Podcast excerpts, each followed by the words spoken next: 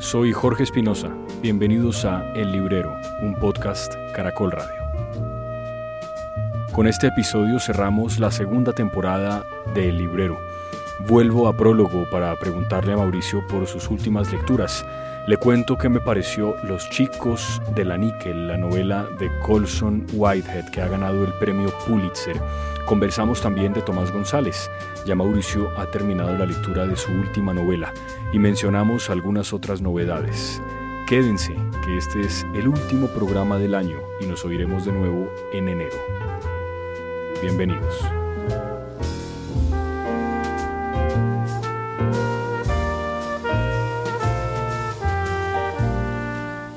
Pero Mauricio, ¿qué es esta ingratitud? ¿Ingratitud la de quién? Qué milagro de verlo a usted por aquí. Lleva meses que ya voy, que ya voy y nunca llega. Ay, hombre. Por eso ni siquiera llamé al amigo que quiere vernos grabar porque dije, no, lo hago venir y Jorge no llega. Y uno nunca sabe qué puede pasarle por el camino. Entonces, mejor dejar las, las aguas quietas, como dicen. Pero es que en mi defensa pasaron cosas que involucraron funerales, por ejemplo. Qué horrible. Sí, la abuela de mi esposa, claro que bueno, pues era una señora ya muy mayor, eh, no fue COVID y murió en paz en su cama, que creo que es la muerte que merecen todos. Estoy completamente de acuerdo. Pero bueno, eso me, eso me complicó un poco la vida, pero ya, ya estoy acá. Qué pena con los oyentes por la ingratitud. Este librero es el último episodio del año, por supuesto, ya nos volveremos a oír en enero. Hoy tenemos un correo de un oyente, de Mateo Merchan, que contestaremos eh, en un ratico. Pero si le parece, Mauricio, retomemos a propósito de nuestro episodio anterior en la novela de Tomás González, El fin del Océano Pacífico, eh, que usted dijo que estaba terminando en el episodio pasado, pero que le faltaba un poquito menos de la mitad. Veredicto es bueno, como siempre, con Tomás. Claro que sí. La terminé hace rato, ya se me olvidó. ¿Cuánto? Qué pena otra vez. Eh, es una novela muy buena, realmente es una novela de las que usted termina de leer y dice, le dan ganas de coger el teléfono y llamar al escritor y decirle gracias por haberla escrito. ¿Qué más le puedo decir de la novela? fuera de lo que dijimos la vez pasada. Es, tiene además a lo largo de toda la novela el sentido del humor que mencioné, el contraste de los colores del Pacífico con la selva ahí casi metida entre el mar los colores verdes y grises, porque el Pacífico es medio gris, pero eso está muy bien descrito. El, cielo es gris completamente. Las ballenas que llegan. Y la forma como, como el, el, narrador, que al, que al comienzo de la novela está como contándonos de esas vacaciones, se va como apropiando del tema y hasta que lo, lo, centraliza en él al final de la novela. Es muy bella y se la recomiendo mucho, Jorge, que la lea, si, si tiene tiempo, ¿no? Tengo un oyente que me escribió a mi celular, un oyente, una persona que yo no conocía, pero, pero le dieron mi teléfono y me escribió al WhatsApp y me dijo que estaba leyendo por recomendación nuestra, suya en el librero, una novela de Tomás González y que estaba fascinado con él, cosa que pues no me parece extraña. Pero le quiero pedir para volver atrás, porque puede, puede haber alguien que no haya oído el último capítulo, que nos recuerden un par de líneas qué es el fin del Océano Pacífico, qué historia cuenta, Tomás. Es la historia de una familia que se va de vacaciones a un sitio paradisíaco en el Pacífico a dos horas arriba, o sea, hacia el norte de Bahía Solano. El nombre de la novela es El fin del Océano Pacífico. Y en lugar de quedarse en el hotel, alquilan la casa que hay al lado del hotel, que es una casa muy amplia. Entonces, eso da la posibilidad de que esté toda la familia, que lleguen primos, que lleguen tíos, que lleguen amigos. Y nos va contando el transcurrir de esa vida de vacaciones, la madre que se enferma, la vecina que se enferma, el protagonista, como ya hemos dicho, es un médico radiólogo y que entonces acaba haciendo consulta, aunque él dice que él es radiólogo y no sabe más sino de radiología, pero va haciendo la consulta y va contando todas las vicisitudes que suceden en esas vacaciones, Después toda la familia regresa nuevamente a Medellín y él se queda en esa casa hasta sus últimos días. Y entonces vuelve otra vez Tomás sobre un asunto que yo no digo que sea reiterativo, pero pues otra vez el Pacífico, ¿no? Que ya había estado antes en sus novelas. Sí, ¿en cuál novela? ¿No? Yo no me acuerdo. ¿Estoy loco con Primero Estado del Mar? Eso es en el Atlántico. Ah, tiene razón, eso es en el Atlántico. Sí, eso es en el Atlántico. Porque es en el arriba de Urabá. Es arriba de Urabá, sí. O sea, es en, eh, en, la punta del Golfo, digamos. Sí, sí, sí, sí, sí, al otro lado. Al otro lado, bueno, pero como con Tomás es, es eh, sí, es, además creo que los cuentos están igual de bien logrados que las novelas, ¿no? Digamos, es, lo, logra hacer las dos cosas muy bien. A mí me gustan más las novelas, me parece que hay que uno puede entrar más en los personajes, que uno puede estar más metido o entre la selva o en el jardín o en la barca, lo que se lleve a cabo, ¿sí? Entonces me siento más, más a gusto leyendo las novelas que los cuentos. No quiere decir eso que no me gusten los cuentos, pero dentro de toda la obra narrativa de él me gustan más sus novelas. Bien, entonces, este, bueno, teníamos entonces el pendiente de, de Tomás González y antes de contestar la pregunta del oyente que tiene que ver con eh, el género de las novelas que retratan dictadores, ya no estoy seguro si lo preguntó a propósito de dictadores latinoamericanos, pero me imagino que lo podemos extender a otros dictadores en la historia reciente del mundo. Eh, quiero preguntarle qué más ha leído, qué fue lo último que leyó. No, no, no. Antes de seguir con mis lecturas, quiero saber si usted terminó como polvo en el viento. Tiene razón, que lo dejamos pendiente en el episodio pasado. Conversamos de Leonardo Padura y de su última novela que se publicaría hace un par de meses, tal vez y usted la terminó, me dijo que eh, la había conversado con otro librero y que ese librero le había dicho, Álvaro Castillo, ¿no? Le había dicho que le parecía que era reiterativa en el asunto cubano. No, lo que dijo era que, que la novela era muy buena, pero que Padura estaba agotando su universo cubano. Eh, yo, a mí más que eso, yo digamos no tuve esa impresión la última vez que, que conversamos, cuando yo iba como en la mitad de la novela, la impresión que tuve más bien, y se lo comenté ayer cuando hablábamos del podcast de hoy, es que me da la impresión de que al final como que se agota un poco la historia, o bueno, o me agotó a mí un poco la historia. Porque la historia, para los oyentes que, no recuerdan en qué, de qué trata como polvo en el viento, es eh, básicamente una historia del exilio cubano, pero también de la vida dentro de Cuba y, de las consecuencias que ese exilio, que como casi todos los exilios es obligado por múltiples motivos, termina causando en personas que no tienen ya un vínculo con Cuba más allá de un vínculo, digamos, sanguíneo o de antepasados. Son personas que viven en Estados Unidos inicialmente, cubanos que llegan a los Estados Unidos, a la Florida concretamente, pero también a otros muchos lugares, a España, a Italia, y es la historia de una familia y de la amistad de esa familia con lo que llaman el clan, que pues es la gente con la que comparten su, su vida, básicamente, en los años más difíciles de la revolución cubana, que son los años posteriores a la caída del muro de Berlín. Y a partir de ahí, pues la novela se mueve como por muchos escenarios. Creo que por eso que lo dijimos la semana pasada, el último episodio, digo yo la semana pasada con mucho optimismo, pero fue hace como un mes, me parece que describe otros muchos escenarios, Madrid, Nueva York, la Florida, eh, un, bosque por allá muy cerca, como a lo que uno supone es la frontera con Canadá, donde vive una de las protagonistas, la protagonista probablemente más importante de la novela, y también Cuba. A mí, no me dio esa impresión, pero sí me pareció que al final como que la historia me agotó un poco, no sé.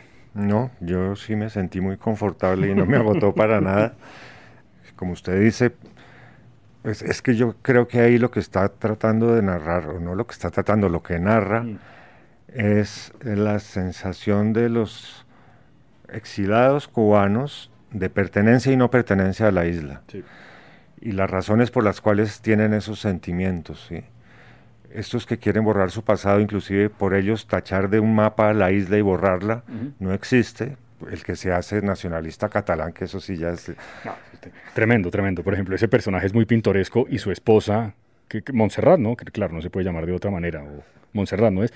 Eh, pues es todavía más caricaturesca, claro. Sí, sí. Ella es española. Ella es española, claro, ella y es catalana, entonces, bueno, sí, pero sí, es gran personaje. y esta otra mujer que es la veterinaria, que arranca por Nueva York y acaba por allá cerca a Vancouver, con los caballos, también quiere borrar ese pasado. Mientras que hay otros que sí añoran, como Walter, no, Walter no, Irving. Irving, que se añoran el mar, el malecón, el viento tibio, el olor salado de ese mar cubano, ¿sí? El calor incluso, ¿no? El calor. Entonces, yo creo que es una novela que está muy bien equilibrada. Yo no creo que, y lo voy a volver a discutir con Álvaro, mm. que agote ningún universo. Al contrario, yo creo que lo explota más y lo sigue creciendo. Sí. lo amplía. Yo también tengo la misma impresión. Ahora que usted menciona a esos dos personajes, a, Irving, bueno, y a Joel, que es a Joel, o Joel, que es su, novio. Diríamos Joel. Porque... Joel, sí, Joel. Son, son gays. Y también hay un poquito la historia de lo que era ser homosexual en Cuba. No, yo no sé si todavía, digamos, pero claramente en, ese momento, al menos en los 80, 90, era una cosa, si no prohibida, peligrosa por lo menos. Claro, y fíjese que Padura sí lo ha tocado varias veces, ese tema, lo ha tocado en la novela de Mario Conde de Máscaras. Sí, claro. Con el travesti asesinado y Mario Conde metiéndose en ese mundo de los homosexuales que entra con reticencia y acaba diciendo esto es un mundo maravilloso, lleno de riqueza. Está Ah, en la novela de mi vida, el exiliado que regresa a Cuba y por haber protegido, lo echaron de Cuba por haber protegido a unos homosexuales, acuérdese, lo cual quiere decir que eso en Cuba ha sido grave. Sí. ¿sí? bueno, y la novela de Reinaldo Arenas, Antes de que anochezca, ¿no? Que ese es el testimonio más aterrador y sangriento de lo que hizo la dictadura cubana durante los primeros años, sí, más o menos, primeros años, primeras décadas al menos de, la dictadura con los homosexuales cubanos. Pero sí, es, yo no creo que, agote el, universo. De pronto tengo que hacer como usted, dejar que decante un poco más. También me ha pasado últimamente, no sé, y es que las novelas que tienen más de cierta extensión empiezo a agotarme un poco porque me demoro mucho terminándolas. Se me olvidó el comienzo. Sí, exacto. no, pero como usted sabe, yo soy lector de largo aliento. Sí, uy, impresionante. A mí no me intimidan las novelas largas. Creo que ahora en vacaciones me voy a leer esto, que es una deuda que tengo, La Rebelión de Atlas. Uy, claro. Eso debe tener como dos mil páginas, pero es una novela muy importante que hay que leer. Ahora, eh, eso, bueno, es que antes de que entremos en, en Ayn Rand, que ya yo creo que hay mucha gente que todavía la lee como con mucha devoción, ¿no? Pero más que como una... Bueno, pero ahora le pregunto sobre eso. En todo caso, eh, Padura, pues es, aquí lo hemos dicho ya muchas veces, ¿no? Es un escritor que, que probablemente de los escritores latinoamericanos que todavía están en producción permanente, si no es el más importante, sí está muy cerquita, es decir, es de una calidad pero enorme, no tiene nada que envidiarle a ninguno, de los que han muerto incluso. Eso es verdad, y es un escritor en un momento muy brillante y, y es una emoción encontrarse una novela nueva de él. Sí. Es una alegría encontrarla. Bueno, lo de Ayn Rand, le confieso que me, me sorprende que quiera leer eso porque yo siempre vi ese libro que yo no he leído, La rebelión de Atlas, más, más que como una novela, casi que como un libro filosófico. Ya le contaré, ya le contaré. Yo no, no tengo muchas eh, referencias de este libro, fuera del peso, que deben ser como tres kilos. sí. Y esto es, la economía de Estados Unidos se encuentra en ruinas, las empresas cierran, las tiendas imposible encontrar los productos básicos, etcétera. Que uno diría, pues esto es la crisis de los años 30, ¿no? Sí. Ahora cumbre la gran defensora de la razón y de la libertad individual frente a los excesos del Estado y su mentalidad autoritaria. En ella Rand expone cómo el declive de la competencia entre las grandes empresas, la desmoralización entre quienes debieran liderar la actividad económica y creativa y la inercia del ciudadano común conducen a la pobreza moral y material. Mezcla de thriller de acción en las altas esferas y reflexión filosófica sobre el Estado y el individuo. La rebelión de Atlas resume la filosofía de Ayn Rand en una historia que integra de forma magistral cuestiones relacionadas con la ética, la metafísica, la epistemología, la política, la economía y el sexo. Bueno, vamos a ver cómo le hacemos a esto. Sí, por eso le digo que yo creo que tengo casi la sensación de que podrían poner a leerlo en alguna facultad de filosofía porque tenía la impresión de que era más bien como una especie de tratado filosófico, solo que por lo que entiendo ahí, pues hace uso de la ficción para contar la historia o para exponer sus puntos de vista. ¿Esto es una traducción nueva o es simplemente una reedición? Pues es que esto yo nunca la había visto en español, a mí me había llegado siempre en inglés, la obra de ella me había llegado siempre en inglés y tenía mucha gente que la buscaba vorazmente, ávidamente. Pero ahora que usted habla de, que debían darlo, ponerlo de texto en una facultad de filosofía, acuérdese de lo que leí a comienzos de año de John Barth, de Gilles el Chico Cabra. Eso sí que es una discusión filosófica entre Oriente y Occidente, ¿no? Entre, entre lo que fue la Guerra Fría, ¿no? Las universidades que estaban como más allá del muro y nunca nombran a la Unión Soviética, que en esa época sí era la Unión Soviética, sino eh, eso que está allá hacia el, hacia el, hacia el este, ¿sí? Y lo que está en el oeste y la, cómo las dos universidades pelean y toda la filosofía que hay detrás de cada una de ellas.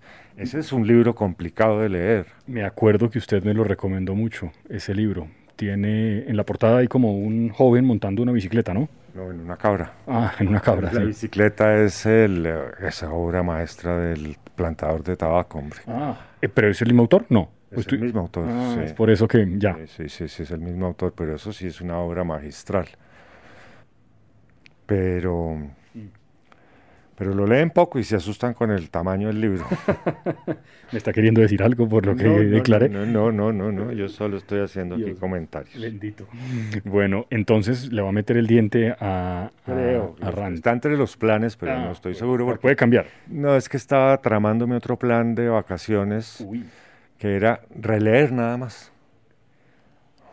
¿Y ya hizo la selección de lo que quiere releer? Quiero releer Boom Latinoamericano.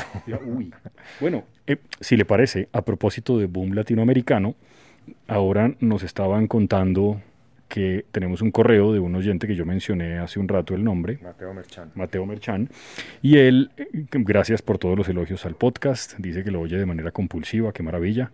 Y pregunta por un género que está leyendo últimamente, el género de los de las novelas que retratan a dictadores o a dictaduras latinoamericanas. Menciona la que en mi opinión es la mejor de todas, de las que yo al menos he leído, que es La fiesta del chivo, el retrato en República Dominicana de Rafael Leónidas Trujillo y de todo lo que hacía Leónidas Trujillo y de las costumbres que tenía, cómo no sudaba y este tipo de cosas que retrata también Vargas Llosa a propósito del boom. Pero pues hay muchas otras novelas que han hecho lo mismo. El patriarca. El otoño del patriarca, aquí con García Márquez, sí, claro. Que para mí es, yo creo que es la mejor novela del dictador latinoamericano, por encima de La fiesta del chivo. Pero hay muchas más, porque... Yo el Supremo. Yo el Supremo, por ejemplo. Roba Bastos. Roba Bastos, eso es el doctor Francia. eso es una novela es densa de leer, ¿no? Porque además... La época también, ¿no? Las notas de pie de página están en una, pues lo bueno la edición que yo leí en una letra muy pequeñita, y, no es fácil de, de seguir, pero es una novela magistral y hay una de Carpentier que es el recurso del método, ¿no? Así que me acuerdo ahorita, pero ¿sabe qué se me acaba de ocurrir para el, para el año que viene? Señor. Invitemos a Conrado Zuluaga a hablar de las novelas del dictador. Me parece maravilloso. Conrado Zuluaga, probablemente el hombre en Colombia que mejor conoce la obra de García Márquez y por extensión del boom latinoamericano, ¿no? Claro, y él además tiene un libro que se llama eh, Dictadores de Novela y Novelas del Dictador. Y fue catedrático de un curso que se llamaba igual en los Andes, por allá en los años 70. Y eso sí podemos, el señor presidente de Asturias, por ejemplo no, novelas del dictador podemos encontrar muchas y nos podemos divertir mucho con Conrado, porque además Conrado está lleno de anécdotas sobre todos esos escritores. Me, parece perfecto, me parece una gran idea. ¿Se encarga de gestionar a Conrado? Yo me encargo, pero usted tiene que ponerme una fecha fija para llegar acá. Dios mío, no me lo voy a... La cantaleta como mi señora, va a durar seis meses, la cantaleta. No, no, no, no, eso se acaba este año, tranquilo. bueno, entonces eso me parece bien, me parece una muy buena idea porque es cierto que estaba pensando como fuera de, Latinoamérica que otras novelas, que también debe haber obviamente, no es exactamente sobre el dictador latinoamericano, pero sí hay un poquito una imagen de, de Salazar a la distancia que sostiene Pereira, ¿no? Pues que también es un poco como el ambiente de la dictadura portuguesa, aunque realmente no hablan mucho de Salazar. Eso es cierto, sí. Bueno, y no, eso sí podemos encontrar muchísimas, pero a mí me gustaría que nos centráramos más en estas tiranías latinoamericanas que me parecen más divertidas. Sí. sí, eh, no, eso sí son mucho más pintorescas, sin duda, sin duda. Bueno, muy bien, ahora sí. Ah, bueno, antes de que yo le cuente del premio Pulitzer que leí, Whitehead, una novela corta, escritor estadounidense, afroamericano. El de los trenes subterráneos, ¿o no? Eh, eh, ¿Cómo no? El de los trenes subterráneos, novela que me han dicho que está muy bien también. Esta es la novela que recién se ha editado, al menos en español. No sé si tendrá algo más reciente del escritor eh, Whitehead, que publica una novelita, digo novelita por su extensión, no por su calidad, que se llama Los chicos de la níquel. Pero antes de que yo le cuente cómo me pareció, usted me dijo que me iba a contar qué fue lo último que leyó. Bueno, acabé Tomás González y seguí con esta novela que le había anunciado que iba a leer. Sí, señor. De Hernán Díaz. ¿Argentino? Un, escritor argentino que emigró durante alguna de las múltiples dictaduras argentinas de, con su familia a Suecia. Después vivió en Alemania. Después la nostalgia lo regresó a la Argentina. No se pudo acomodar a la Argentina y se fue a vivir a Estados Unidos. De hecho, esta novela fue escrita en inglés. Esto es un western, ah, como un western al contrario, sucede en 1800, yo creo que arranca en 1830, es la historia de dos hermanos suecos, cuyo padre está mal de dinero y la tiene que luchar muy duro y entonces vende un caballo y con eso compran unos tiquetes para que ellos se vayan a vivir a Estados Unidos, porque en Estados Unidos está la fiebre del oro y todo el mundo está migrando, migrando hacia los Estados Unidos.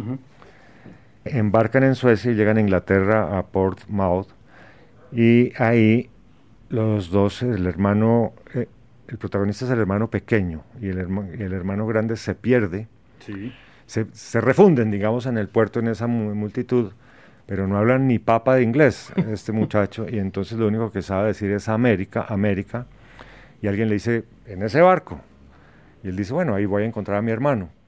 Se sube en ese barco, no encuentra a su hermano y el barco parte y de pronto eh, empiezan a cambiar las estaciones y empieza a hacer frío y él no entiende por qué si él salió en verano empieza a hacer frío, más frío y llegan a una gran ciudad que él piensa que es Nueva York, pero no le cuadra que esté haciendo tanto frío en Nueva York. Entonces le pregunta a alguien, ¿esto es Nueva York? Y le dicen, no, esto es Buenos Aires y el barco da la vuelta y sube y llega a San Francisco. Y ahí empieza con un irlandés, me parece, o escocés, lo acompaña a buscar oro. Y empiezan a buscar oro y es muy maltratado, desde el comienzo siempre lo están maltratando. Es la historia de él, desde muy joven, debe tener unos 10, 12 años, 15 años. ¿Narrada por él o narrada, por ya? Y su idea en todo momento es cruzar los Estados Unidos y llegar a Nueva York a encontrarse con su hermano. Entonces, a lo largo de la, de, la novela, de, la novela, está empezando a cruzar los Estados Unidos y tiene miles de aventuras buenas y malas y nunca llega a Nueva York. Mm.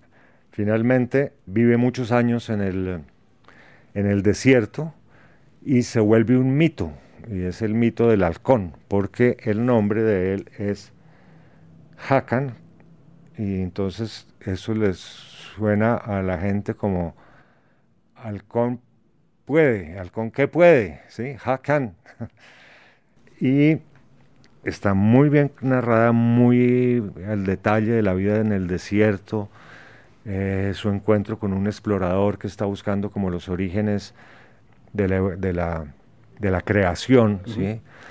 los indios norteamericanos, las enseñanzas que le van dando, se encuentra, él, va hacia el este y todos los migrantes vienen de Nueva York hacia el oeste.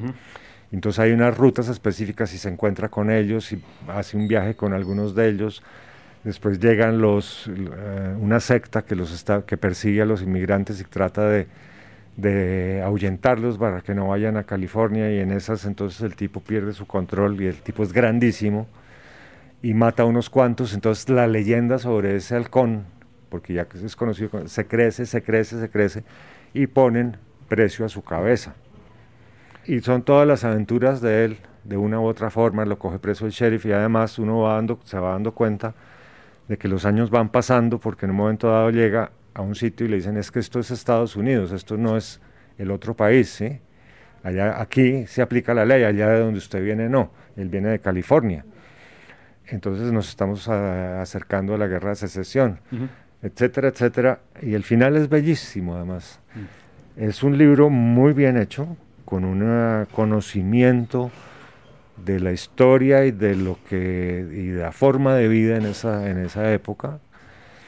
Eso es, digamos que el grueso de la novela está entre 1830 y 1860 porque aquí no hablan de que haya empezado. Claro, aquí pasa la guerra civil, cuando él está en el desierto y ya terminada la guerra civil, él se encuentra con unos soldados vestidos de azul oscuro y de azul claro, que eran los uniformes de los de la Unión y de, los separatistas. Y finalmente él regresa él vuelve a migrar hacia California, se encuentra con, nunca aprende muy bien a hablar inglés además, pero se encuentra con un irlandés o con un holandés que puede hablar en inglés y en alemán y en sueco, y es el tipo, lo recibe muy calurosamente porque además rescata a su hijo, ofrece trabajo y le da soluciones, pues no le voy a contar cuál es porque les daño la novela a, los, mm. a las personas y así termina la novela. Mm. Termina como comienza. La gente hablando de lo que fue, del mito que hay alrededor del halcón. Suena una novela muy compleja de construir. Es una novela compleja de construir, pero muy bien construida, muy bien hecha, muy bien narrada. Me gustó, me gustó mucho esta novela. Por eso está aquí entre las novelas que Prólogo recomienda. Sí, que eso siempre es bueno venir acá. Y sigue algunas que hemos leído, Klaus y Lucas, 1793, eh, Frankenstein en Bagdad, Los niños de Borgo Vecchio, El gato pardo, de la que novela que probablemente terminó la última temporada, la, el último capítulo de la primera temporada del librero. Claro, y se agotó la novela y hasta ahora volvió a aparecer. Ah, bueno, eso me parece una gran noticia. Bueno, y ahora sí quiero contarle, porque veo que este además fue finalista del Pulitzer, ¿no? Sí.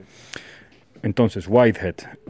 Whitehead es un escritor joven, más o menos, nacido en Nueva York, que yo no sé su otra novela, pero esta novela en particular lo que hace es una novela dura, hay que parar por momentos, porque, porque lo que está contando no es, que, no es que a uno ya le sorprenda, porque las cosas que los seres humanos se hacen entre ellos ya no son sorprendentes, pues por lo menos ya no para mí, pero, pero sí la, forma eh, en la que estas cosas todavía en Estados Unidos contra la población negra seguían pasando hasta hace no muchos años. Y siguen pasando, dirían algunos todavía, hoy mientras hablamos. Pero la historia es la historia de, un, eh, de una especie de reformatorio que tiene como tres funciones. La primera es recibir a criminales juveniles que han cometido delitos de todo tipo. Mm, probablemente no homicidio, pero de ahí para abajo casi todo.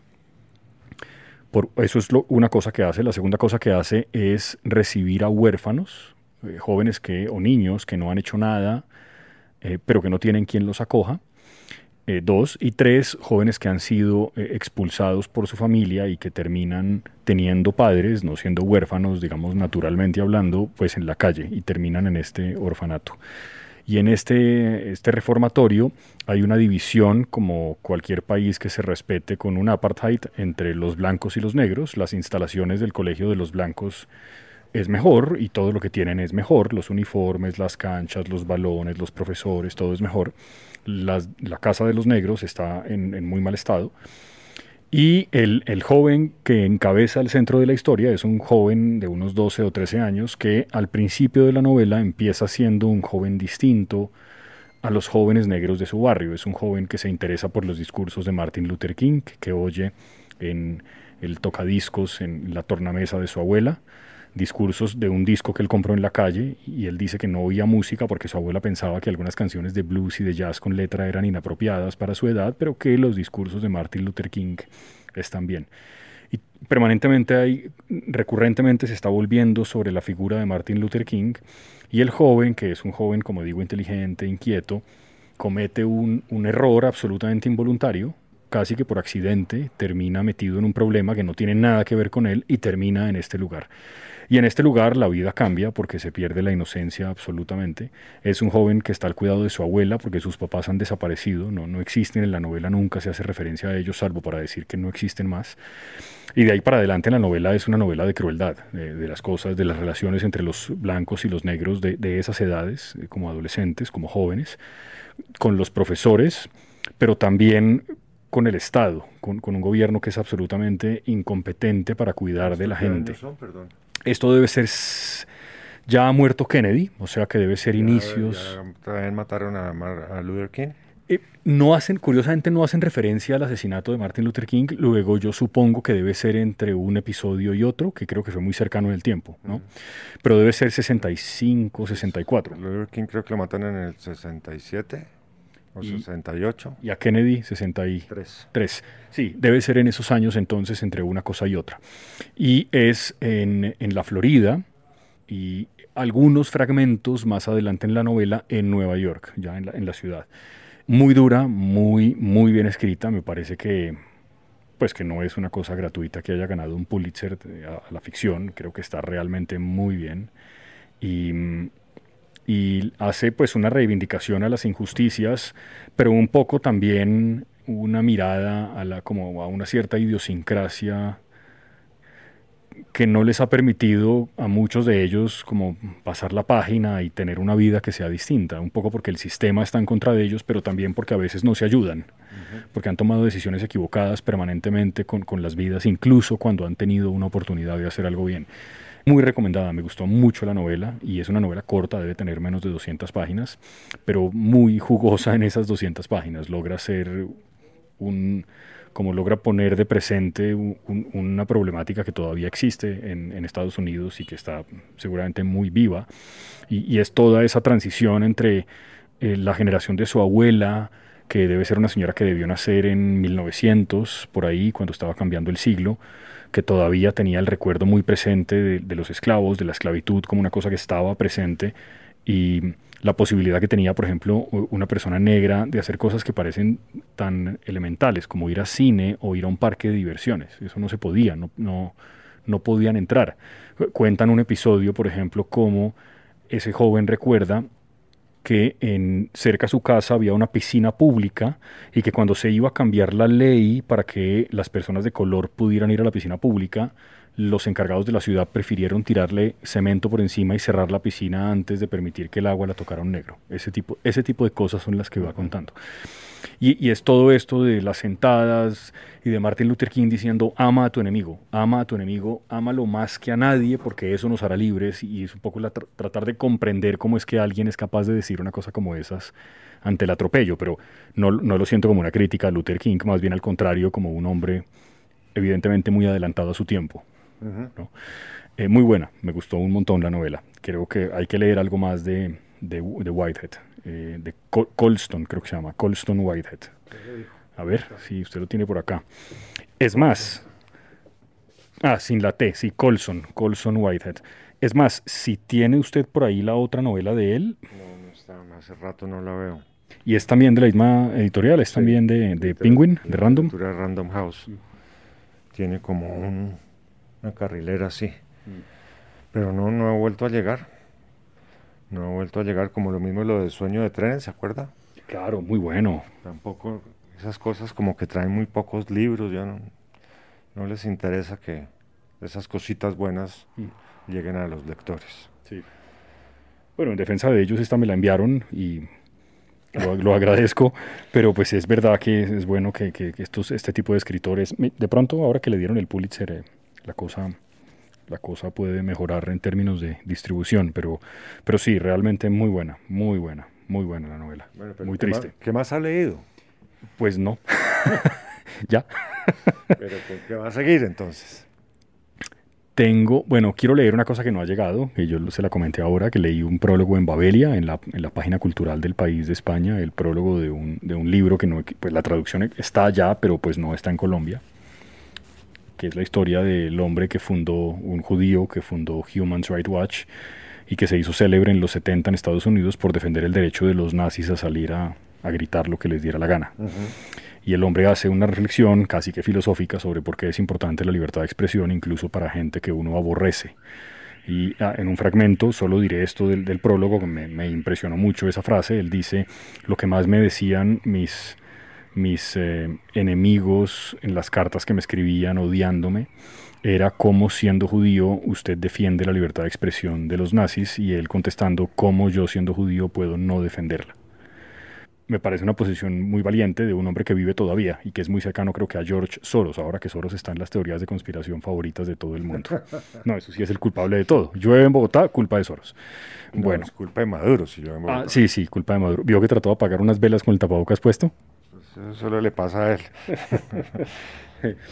Así que, pero como eso no lo encuentro, Mauricio, en realidad no sé con qué voy a seguir. Tengo varias cosas, muchas cosas acumuladas pero me dejo aconsejar. No, no sé por, por dónde decirle que coja. Uy, una novelita policíaca tan lindo sería. Eh, yo estoy leyendo el premio Planeta. Eh, le confieso que lo tomé con mucha prevención. Prevención, porque el tema es un tema que a mí me apasiona, que es Leonor de Aquitania.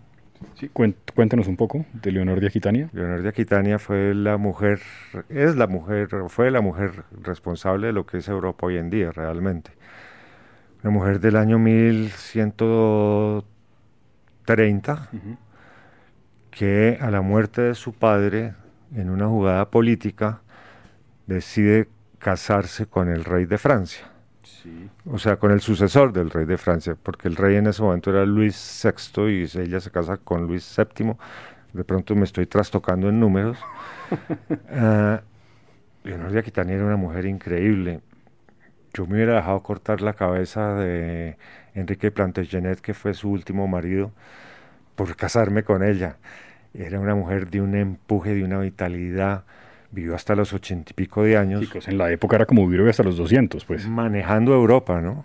Se le paró frente a papas y emperadores, eh, hizo todas las jugadas políticas del caso, y esta jugada era especial porque Aquitania eh, era un, eh, un, ducado que rendía vasallaje al rey de Francia. Y era un bocado apetecible por el reino de Francia entonces ella, a, su, a la muerte de su padre, que es Gil, Wilhelm noveno tal vez, es, que es el hijo de Guillermo el Trovador, acuérdese que todos los trovadores y toda esa literatura de, trovadores nace en Aquitania bajo estos reinos de estos duques de Aquitania. Creo que eso no se pronuncia, se pronuncia debe pronunciar es Wilhelm, no Gilhem, sino Wilhelm. Wilhelm, sí.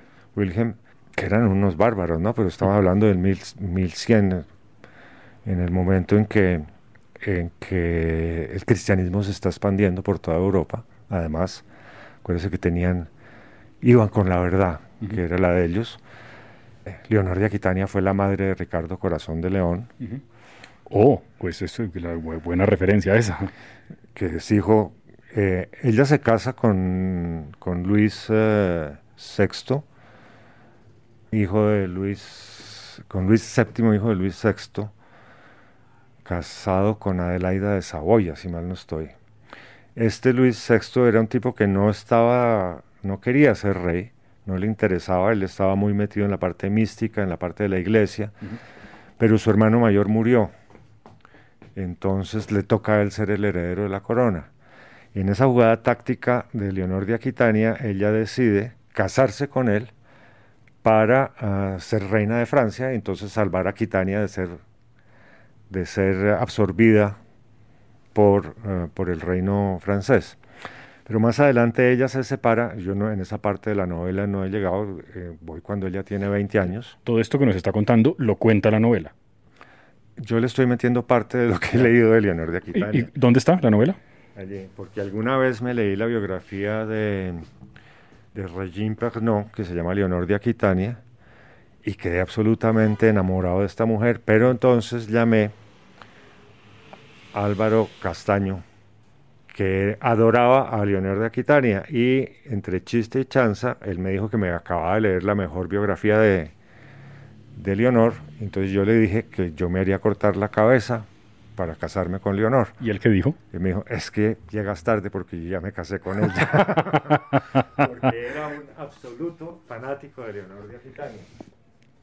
Eva Sáenz. García Sáenz de Eva García. Urturi, sí. De Urturi.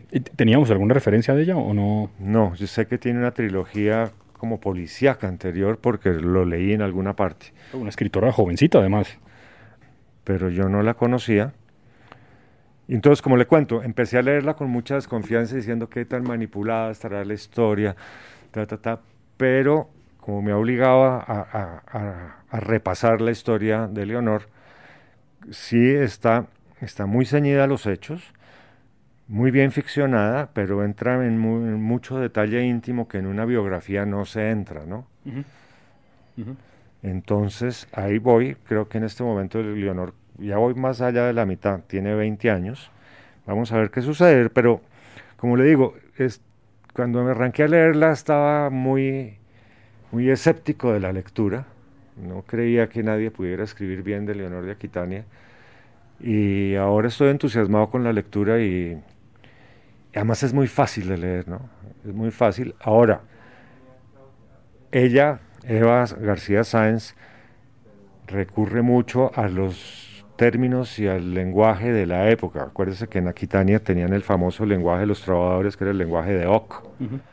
y entonces lo usa mucho, aunque le explican a uno qué es, y usa mucha terminología de esa época que me ha tocado ir al diccionario varias veces. Pero Claro, voy al diccionario y después encuentro la explicación en el mismo texto. Pero no, la novela está bien y, y en la medida que sale una como una Leonor chiquita, se, va, viene, se ha venido creciendo y cobrando protagonismo dentro de la novela. En enero ya le contaré obviamente cómo termina. También tenía como referencia un listón muy alto del premio Planeta anterior, que era Terra Alta, que nos encantó. Sí. Así es. De cercas.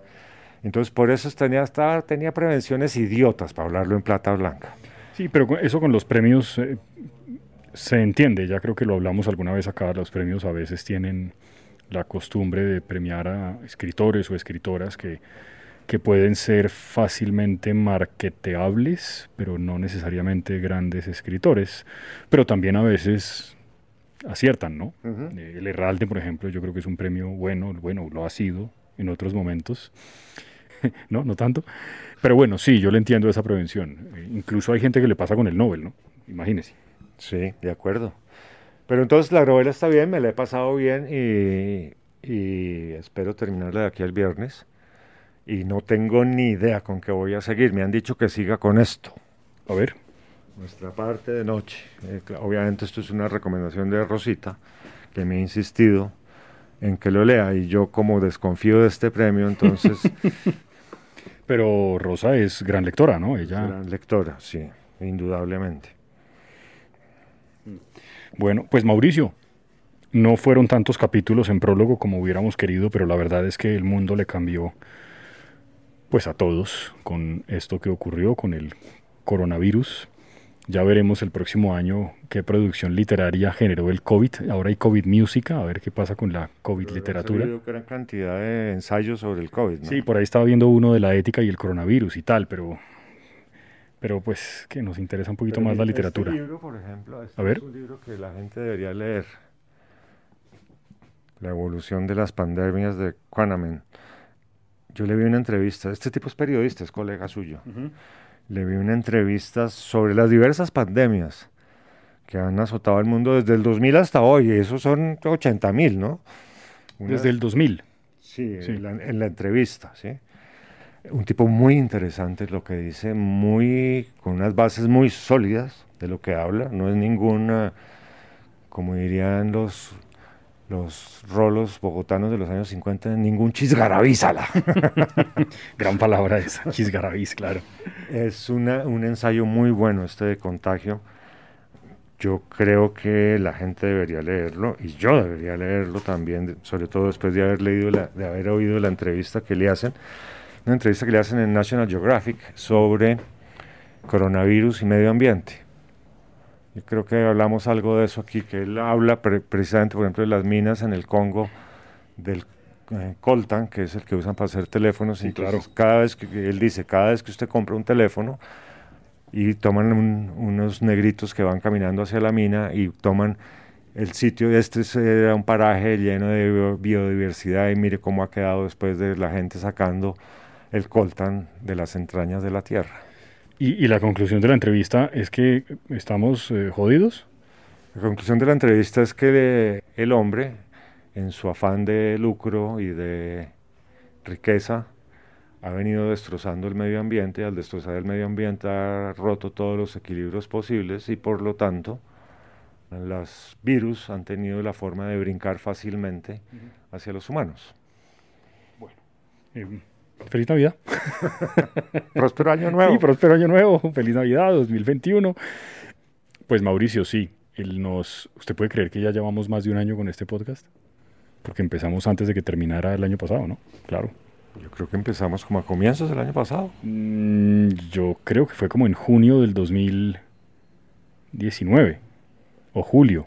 No sé, nos tocaría mirar a ver Sí, a ver, miramos. qué trayectoria tenemos. Sí, sí, que a ver, Spotify. Ujú. Mira, aquí están todos los capítulos. Aquí está. ¿Le gustó cómo quedó la, la- la ilustración que le hicimos al librero? Sí, Ah, bonita. sí. Sí, bonita. ¿No la conocía? No me había fijado, yo creo. A, a ver, el primer episodio es de mayo del 2019. ¿Cómo le parece? Mucho más de un año ya. Sí, mucho más. Y además no nos dejamos derrotar por la pandemia, a pesar, Es- a pesar de todo, sí. pesar de todo y el trabajo que nos costó esas grabaciones. Muy complicado, muy complicado. Es mucho más sabroso acá, evidentemente. Eh, pues entonces nada, Mauricio, nos oiremos eh, el próximo año, que ya es dentro de nada, pues 20 días. Esto lo estamos grabando el 10 de diciembre. Por favor, lea mucho en Navidad. ¿Hasta qué horas, hasta qué día va a estar abierto? Yo creo que va a estar abierto hasta el 31 o hasta el 30, pues todo depende cómo, cómo esté esa semana, como son semanas más cortas porque el primero cae en viernes Sí. y la gente ha estado claustrofóbica, yo creo que van a tratar de salir, Con tapabocas, ojalá, ¿no? Digo, Eh, pues sería bueno. sí, yo creo. Entonces, no sé si me vaya el 30 por la noche o el 31 a mediodía. Y no sé si regrese a abrir como el 3 o el 4, que es el primer lunes del año. Sería 1, 2, 3, el 4. O si me tome esa semana y regrese después del puente de Reyes, que sería como el 11 o el 12. Sí, mande al chino. El chino se va para Cartagena. Mm, No, pues que vuelva el 3. Es que creo que se va el 2. Ah, joven, vuelve el 3. Gracias. Entonces, no sé, como le digo, no sé si arrancar con esto o, hacer mis relecturas. Es que tengo muchas ganas de volverme a leer por quincuagésima vez 100 años de soledad. No, es que eso sí es una maravilla. Quiero volverme a leer eh, El amor en los tiempos del cólera, quiero leerme La conversación en la catedral. ¿Qué- ¿Clasificaría Conversación en la Catedral como una novela de dictadores? No, No, no. no, Pero sí muy política. sí, mucho, muy, muy, muy político. Esa es la que empieza diciendo en qué momento se jodió el Perú. Mm, La catedral, por supuesto, es un bar, ¿no? Un bar de mala muerte. No, alguien- la gente se imagina una, una catedral extraordinaria en Lima. No, No, es, no, no, no, es un bar de mala muerte espantoso. A ver, como diría otra vez los cachacos, frondibala. Ay, hombre. Eh, entonces, Conrado, ¿no? Zuluaga. Yo me Bien. encargo de Conrado, sí. Yo me encargo de cumplir. Sí, lo que pasa es que hay que definir una fecha. Sí. eh, acomodémonos a Conrado. ¿Cuándo puede él en enero?